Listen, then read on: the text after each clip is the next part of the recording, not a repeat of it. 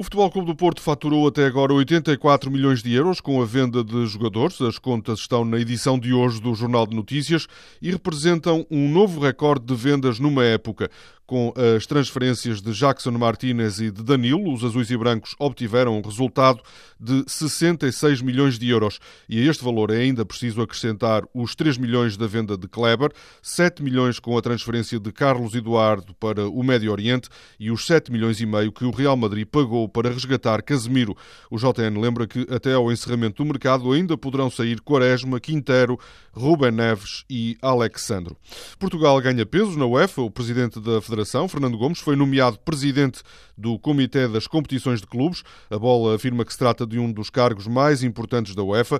Neste comitê são discutidas, por exemplo, as questões relacionadas com a organização da Liga dos Campeões e da Liga Europa. O ex-árbitro Pedro Proença passa a integrar o Comitê de Arbitragem. O intenso calor está a afetar a preparação do Benfica no nordeste dos Estados Unidos. O treino de ontem, marcado para as 7 menos 20 da tarde, foi adiado quase uma hora porque a temperatura se aproximava dos 40 graus. O jogo conta que as autoridades da região emitiram um aviso para as elevadas temperaturas e para a menor qualidade do ar na região onde as águias estão a trabalhar. Nas capas do Record e da bola está o grego Samaris.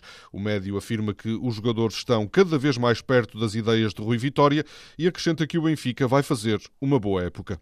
No Futebol Clube do Porto é notícia a lesão de Imbolá. Os exames confirmaram um problema no joelho direito do francês. O jogo adianta que o tempo de paragem não será longo, mas deverá fazer com que Imbolá perca uma boa parte do estágio na Alemanha.